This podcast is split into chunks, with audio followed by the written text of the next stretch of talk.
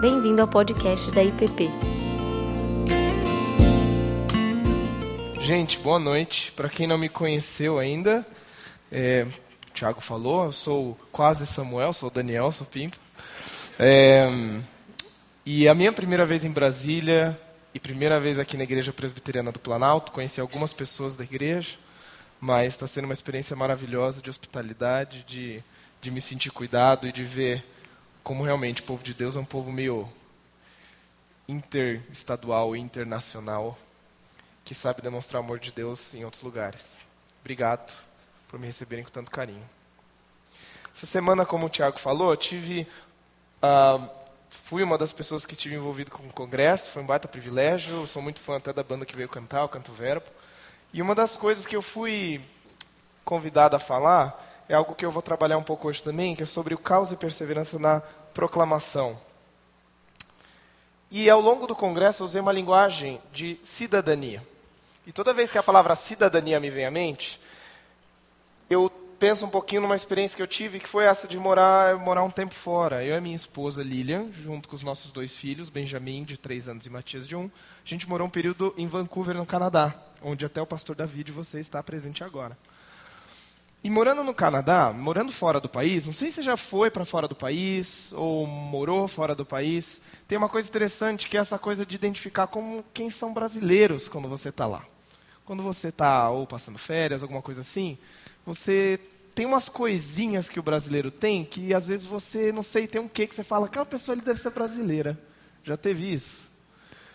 Eu e a minha esposa, a gente tinha um jogo, tipo, onde está o olha, a gente fazia onde está o brasileiro. A gente andava no centro da cidade e ficava assim, aqueles caras do outro lado da rua, ali da avenida, são brasileiros gesticulando, falando alto, comprando coisa. Daí a gente ficava assim, ah, vamos atravessar a rua só para ver se é brasileiro? Eu sou de cidade pequena, então tem um lado meio, meio, meio comadre, assim, que eu, ai, quero ver se é brasileiro. E uma das experiências mais interessantes que eu tive dessas foi numa fila de uma cafeteria do Starbucks, que é uma cafeteria relativamente famosa. Tem aqui em Brasília, aliás? Não tem. Puxa, Curitiba também não. Ai, sofrimento, hein? Isso sim é dor. Mas vamos lá. É, o Starbucks é uma cafeteria, eu estava na fila, você entra na fila, pede café, e eu estava vendo que umas três pessoas na frente de mim, da Lilian, tinham uns três rapazes juntos, bem jovens, assim, universitários provavelmente, rindo, contando piada, a gente ouviu que eles falavam português eram brasileiros. E daí eu falei assim, gente, esse brasileiro é mal educado, né? Faz o pessoal falando alto aqui, incomodando. Daí chegou a vez deles pedirem, eu fico, né, meu lado do interior fica, ah, vou ver o que, que vai dar disso aí. E aí eles assim, ah, vamos pedir tal coisa? Não, tal coisa, sabe, bebida, bebida de menina, você tem que pedir coisa de homem, não, vamos pedir tal coisa, não, tal coisa é muito cara. E a menina do balcão, esperando eles fazerem o pedido, eles naquele, ah, então pede esse, se empurrando, brincadeira, coisa de gente jovem assim, né? E aí eles chegaram num ponto que eles assim, ah, vamos pedir, poxa, a menina já está ficando impaciente. Não, ela vai aguentar, vamos lá, foi. Até que enfim eles fizeram esse pedido, andou a fila. Daí quando a gente estava para chegar, na, na, vez, aliás, que eles pediram, a menina até perguntou de onde vocês são, deles em inglês, né? Deles, ah, do Brasil, não sei o que lá. Daí quando eles foram embora, eu falei para a Lilian, ai gente, que vergonha. Ah, vamos fazer o seguinte, ó, vamos chegar lá, a gente não pode, eles não, ela não pode saber que a gente é do Brasil. Vamos fazer um sotaque britânico aí, Lívia? A gente pede um negócio com outro, com outro sotaque, que às vezes no americano a moça identifica que ela é daqui, a gente faz um sotaque de longe que ela não vai saber. Beleza. Chegamos lá. Chegou nossa vez. Eu fui fazendo meu pedido no meu melhor sotaque britânico. Daí a Lilian veio e falou para mim, ah, eu vou querer esse em português. Daí a menina me responde em português. Vocês são brasileiros? E primeiro, eu tive dois, dois atos de vergonha muito grandes. Primeiro, porque eu estava tentando fazer um sotaque, sei lá de onde. Segundo, porque eu pensei, gente, a menina estava entendendo tudo que aqueles moleques estavam falando. E isso me deu um negócio assim, uma vergonha na hora. Fiquei desconcertado. Daí eu pedi, ah, é, tudo bom, prazer, Daniel. E essa experiência me trouxe essa coisa de como, às vezes, mesmo no nosso maior empenho de tentar fazer um sotaque diferente, tem uma coisinha que identifica a gente com brasileiro. E como a nossa cidadania se expressa quando a gente está no ambiente estranho. Quando você está fora da sua, do seu ambiente de cidadania, daí você olha em, em, retrospecto e você percebe: nossa, lá no Brasil a gente faz assim. Nossa, lá na terra de onde eu vim é assim. E você começa a identificar melhor como funciona a cidadania de onde você vê. E Paulo, na Bíblia, usa muito a linguagem de cidadania dos céus, especialmente no livro de Filipenses, para falar do tipo de pessoa que a igreja é. A igreja é um povo da cidadania do reino dos céus, presente na cidade dos homens. E muitas vezes a crítica que Paulo vai fazer é de pessoas que estão na cidadania dos céus tentando fazer o melhor sotaque dos homens e eles fazem um péssimo trabalho nisso. E eu queria convidar você para ler, abrir a sua Bíblia no livro de Filipenses e a gente vai ver juntos algumas características da cidadania dos céus e o que nós, como igreja, temos a oferecer para a cidade dos homens, para a nossa cultura. Então você pode abrir lá em Filipenses, capítulo 1, e a gente vai ler do versículo 27 até o capítulo 2, versículo 11. Filipenses, capítulo 1, 27 a 2, 11. E diz assim a palavra de Deus: Não importa o que aconteça, exerçam a sua cidadania de maneira digna do evangelho de Cristo, para que assim, quer eu vá e os veja, quer apenas ouça seu respeito, e, é, quer eu apenas ouça seu respeito em minha ausência, fique eu sabendo que vocês permanecem firmes num só espírito, lutando unânimes pela fé evangélica, sem de forma alguma deixar-se intimidar por aqueles que se opõem a vocês. Para eles isso é sinal de destruição, mas para vocês de salvação, e isso da parte de Deus. Pois a vocês foi dado o privilégio de não apenas crer em Cristo, mas também de sofrer por Ele, já que estão passando pelo mesmo combate que me viram enfrentar e agora ouvem que ainda enfrento. Se por estarmos em Cristo nós temos alguma motivação, alguma exortação de amor, alguma comunhão no Espírito, alguma profunda afeição e compaixão, completem a minha alegria, tendo o mesmo modo de pensar, o mesmo amor, um só Espírito e uma só atitude. Nada façam por ambição egoísta ou por vaidade, mas humildemente considerem os outros superiores a si mesmos. Cada um cuide não somente dos seus interesses, mas também dos interesses dos outros seja a atitude de vocês a mesma de Cristo Jesus, que, embora sendo Deus, não considerou que o ser igual a Deus era algo a que devia pegar-se, mas esvaziou-se a si mesmo, ah, vindo a ser servo, tornando-se semelhante aos homens, e sendo encontrado em forma humana, humilhou-se a si mesmo, e foi obediente até a morte e morte de cruz. Por isso Deus o exaltou à mais alta posição e lhe deu o nome que está acima de todo nome, para que ao nome de Jesus se dobre todo o joelho, nos céus, na terra e debaixo da terra, e toda língua confesse que Jesus Cristo é o Senhor, para a glória de Deus Pai. Antes da gente seguir, vamos orar? Nosso querido Deus, obrigado porque nós temos acesso tão livre à tua palavra. Esse é um privilégio que nós sabemos que boa parte do teu povo hoje não tem. Acima de tudo, nós te agradecemos e pedimos que o Senhor agora abra os nossos olhos, os nossos corações para receber o alimento que o Senhor nos dá por meio da tua palavra, a direção para a vida que o Senhor quer para nós. Nos ensine, nos, nos ajude a obedecer e ter prazer conforme seguimos com essa palavra conosco ao sairmos das portas desse salão. No teu nome nós oramos. Amém cidadania dos céus. Paulo trabalha basicamente com três características de um cidadão dos céus e como, e como isso serve para ser oferecido para o mundo. Tá legal? Essas três características, três palavras simples: comunidade, resiliência, auto-renúncio. Comunidade, resiliência, auto-renúncio. Primeiro, comunidade. Se você notou que Paulo, ao longo do argumento dele, ele fala bastante das expectativas que ele tem com relação a ouvir o que o povo está passando. Estivesse ele presente ou não, ele falou: Eu quero saber que vocês estão vivendo de maneira digna, com uma cidadania digna do Evangelho, lutando unânimes. Ele fala no versículo 27, firmes num só espírito, lutando unânimes pela fé evangélica. No, cap, no, começo do capítulo 2, de novo, ele fala que vocês completem a minha alegria tendo o mesmo modo de pensar, a, o mesmo amor, um só espírito e uma só atitude. Paulo demonstra que a capacidade de viver como corpo e como comunidade é uma característica essencial do que significa ser discípulo de Jesus. Isso Paulo não está sozinho. Se você abrir lá em João, capítulo 17, Jesus, quando está prestes a se entregar e está orando no jardim do Getsemane, ele ora e fala que, meu Pai, que esses que vão te conhecer e ouvir a palavra e crer em ti, que eles sejam um, como eu e ti somos um. A igreja é uma comunidade que reflete essa característica de um Deus trino, de um Deus que é comunidade no seu âmago. Por que, que comunidade é tão importante para Jesus e para Paulo?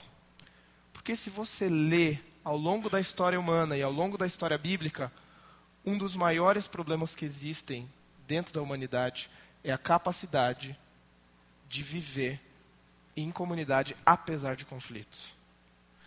O nosso momento histórico tem uma característica específica que faz isso mais difícil. Um sociólogo chamado Peter Berger escreveu um livro que se chamou, foi traduzido como o dossel sagrado. Sabe o que é um dossel?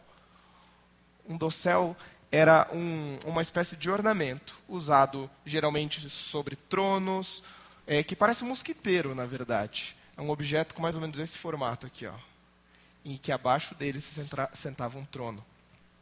Para que servia esse dossel? Um dossel dava proteção, significado e beleza, ornava o trono.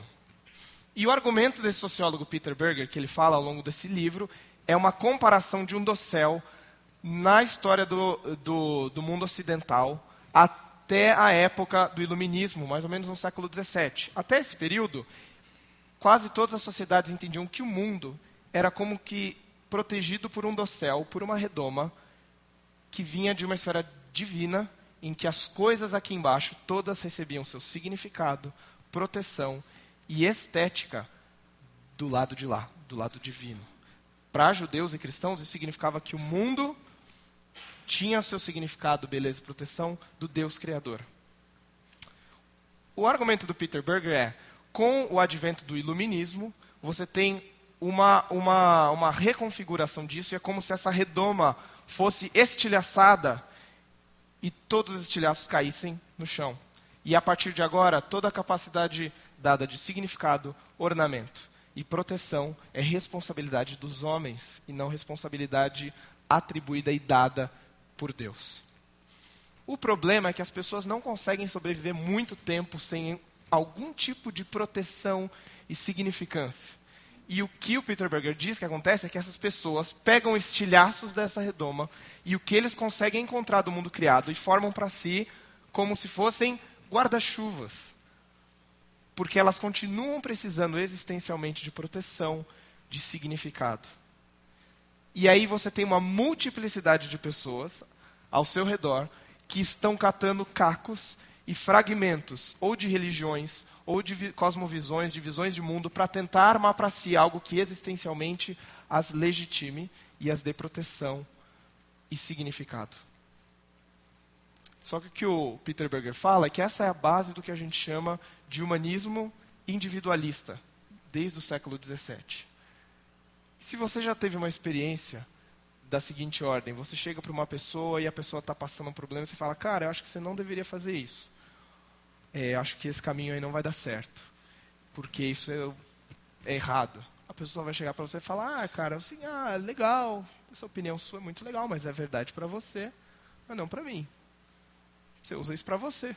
Eu vou usar o que eu achar que é verdade. Em outras palavras, essa pessoa está falando, esses são os fragmentos que você usou para o seu guarda-chuva.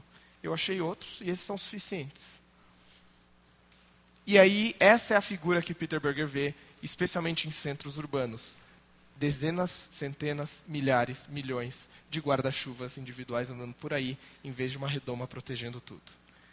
Só que o problema, você já andou Aqui talvez não, porque aqui chove tão pouco, mas se você já andou no centro de uma cidade com um monte de gente de guarda-chuva, em rua apertada, calçada estreita, e aí você fica naquele tum, tum, tum, batendo guarda-chuva, esse tipo de individualismo gera conflitos e gera desconforto.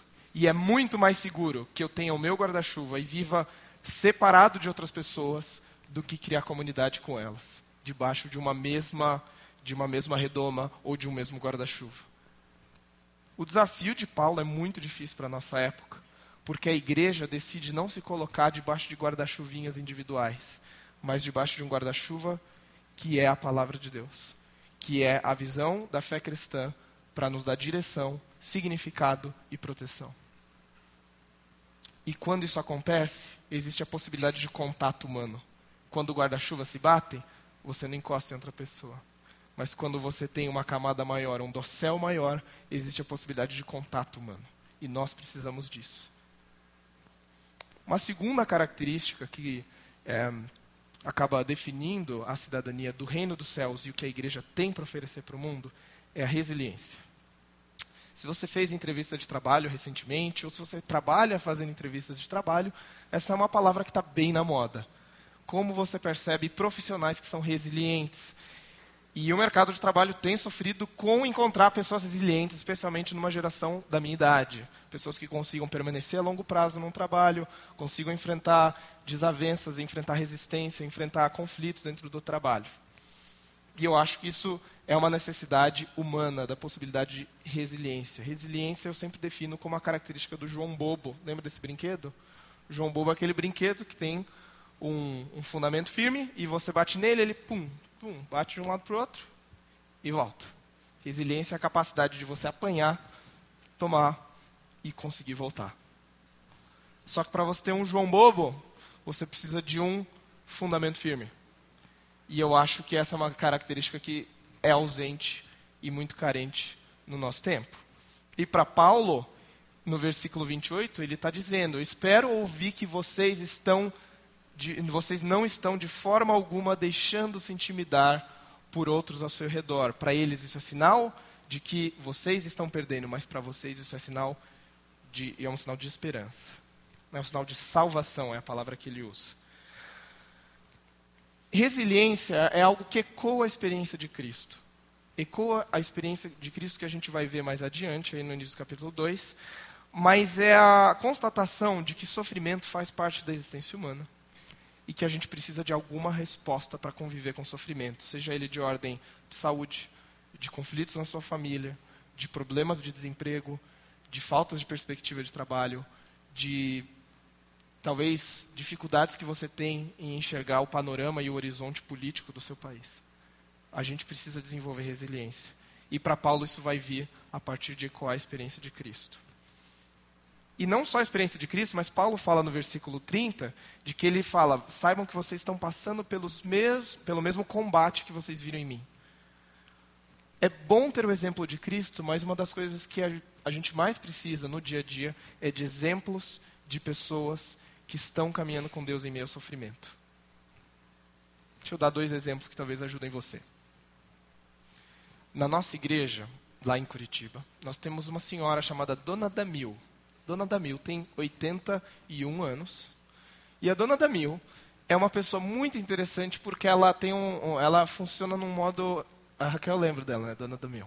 Ela, ela, ela é mãe de uma dos pastores da igreja, uma pessoa muito, muito séria com Deus.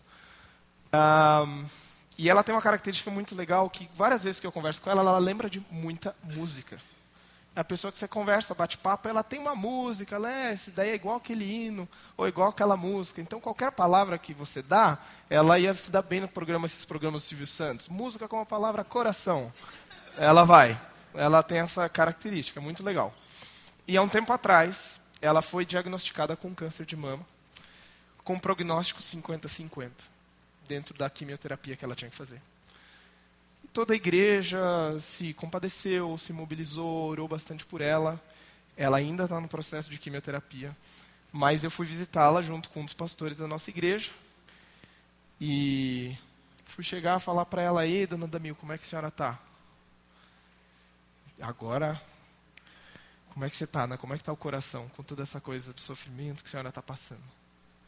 E aí eu pensei que ela ia responder, mas ela deu o busca, né? Ctrl F e puxou uma música antiga, que era uma música do Guilherme Quer até, que era uma citação de Jó, que era mais ou menos aquela Bem sei que tudo podes e nenhum dos teus planos pode ser frustrado.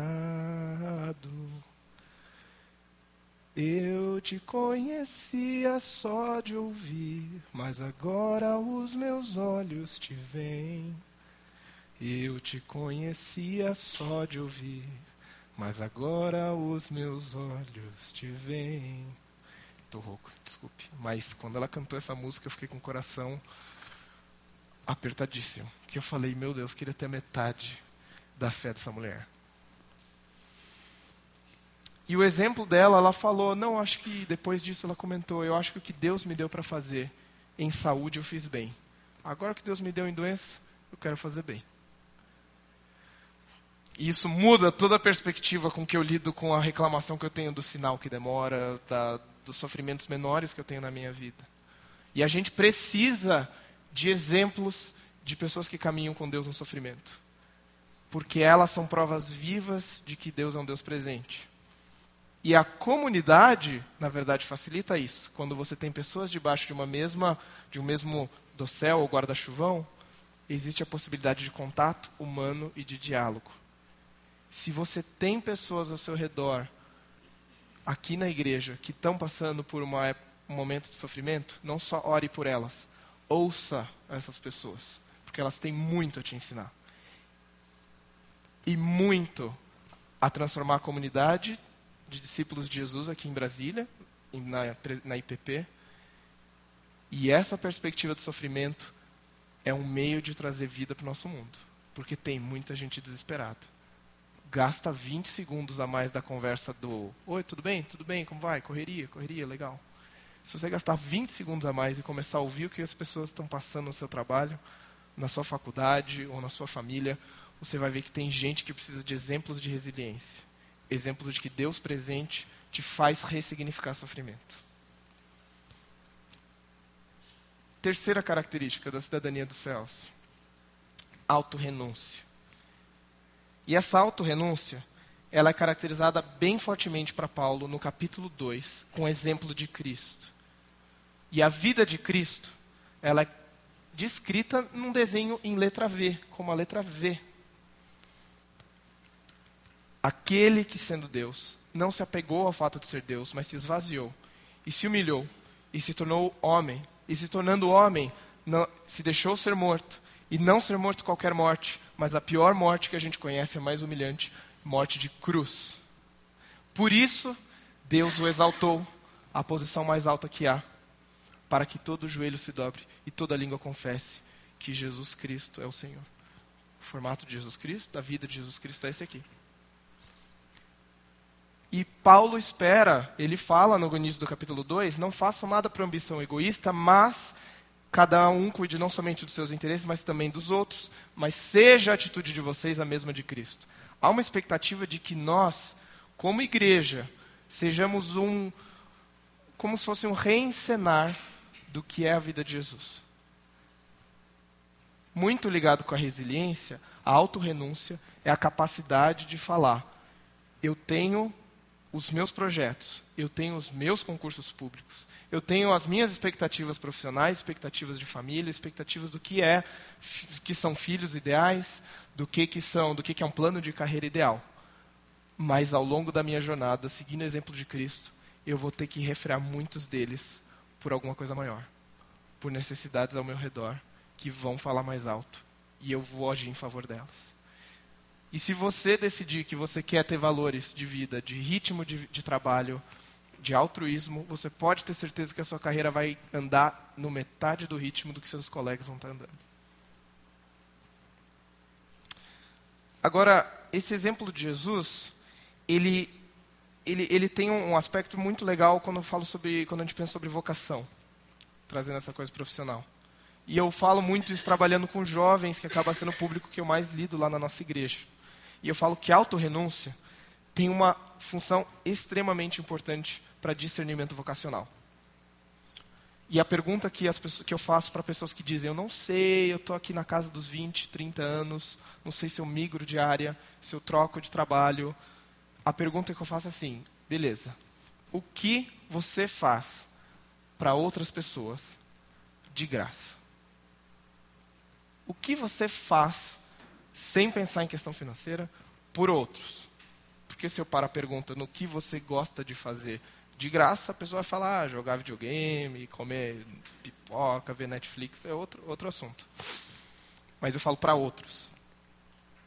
Que tipo de situação você se coloca em que você deixa fluir o que Deus te deu de habilidades, de prazer, de, de histórico, de biografia, que como se assim, ele flui de você, se você se coloca numa situação em que dinheiro ou status não são interesse. Um exemplo grande que eu vejo no meu dia a dia é minha esposa. Minha esposa Lilian, ela é uma enfermeira obstetra e doula. E uma das coisas que flui da minha esposa Lilian é, atualmente ela está trabalhando como enfermeira, mas não, não, não diretamente com aleitamento materno e com acompanhamento de parto. Mas eu já vi algumas vezes ela receber uma ligação de alguma moça da igreja que está grávida e fala: Ó, oh, estou precisando conversar porque eu acho que eu não estou pronta para ser mãe. essa, é, essa é a pergunta que ela mais ouve. E a outra, é, às vezes, é: oh, eu estou amamentando meu filho, mas estou com dificuldade. E às vezes ela está indo para o supermercado, recebe ligação, fala: ah, não, tá bom, estou indo para aí. E ela se desvia do caminho, às vezes não faz compra, falta comida em casa, mas porque ela foi lá, porque é um negócio que flui dela, ela não vai receber pagamento, mas ela fez isso por autorrenúncia. E eu sinto que muitas pessoas dentro da igreja de Cristo, especialmente jovens, têm extrema dificuldade de discernir o que eles precisam fazer vocacionalmente, porque eles não fazem nada para outras pessoas. E isso re acaba recorrendo ao longo da nossa vida, a gente tem que observar isso. Quando você não está envolvido em nenhuma atividade, em nenhuma coisa que não é para você, você tem perigo de você entrar num colapso vocacional. Preste muita atenção nisso, porque Deus age através da auto-renúncia. E o mundo ao nosso redor, a cultura ao nosso redor, é mais abençoada quando pessoas da igreja sabem o que Deus chamou elas para fazer. Comunidade, resiliência e auto-renúncia. Três características que Paulo puxa e dá um sotaque da gente, aquele sotaque que a gente deveria levar conosco. Qual é dessas três áreas? Hoje, se você parasse hoje, uma que você fala, eu acho que eu não, ela não está sendo parte da minha vida hoje como cidadão do reino dos céus. E eu acho que isso está prejudicando a minha ação na minha cultura. Então quero te desafiar agora, baixar sua cabeça e refletir nisso. Qual dessas características hoje Deus pode estar te chamando a reestruturar?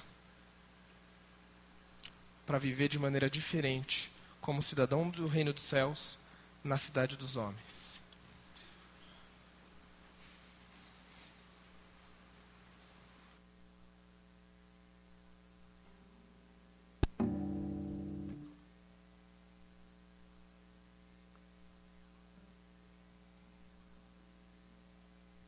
Senhor Jesus, nosso Rei, aquele que abriu mão de tudo para nos dar vida.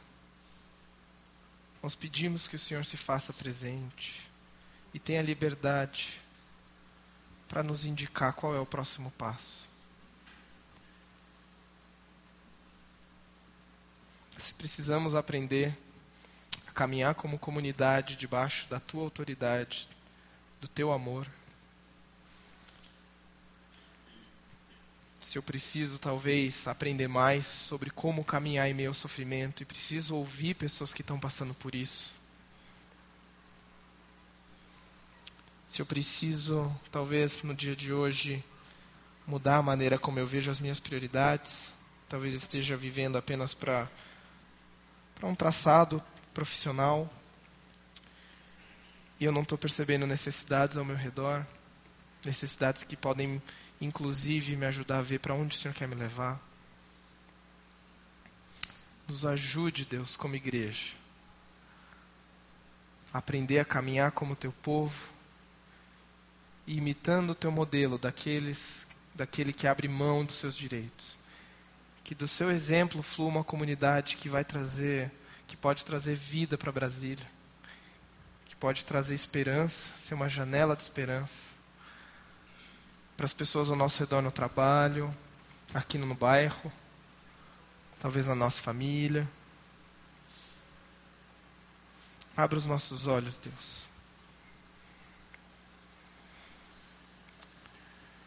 Pedimos que a tua graça nos dê alegria em tomar medidas de obediência, medidas baseadas na tua palavra, Deus. E é no teu nome que a gente ora, no teu nome que a gente espera. Amém. Você acabou de ouvir o podcast da IPP. Para saber mais, acesse nossa página em www.ippdf.com.br.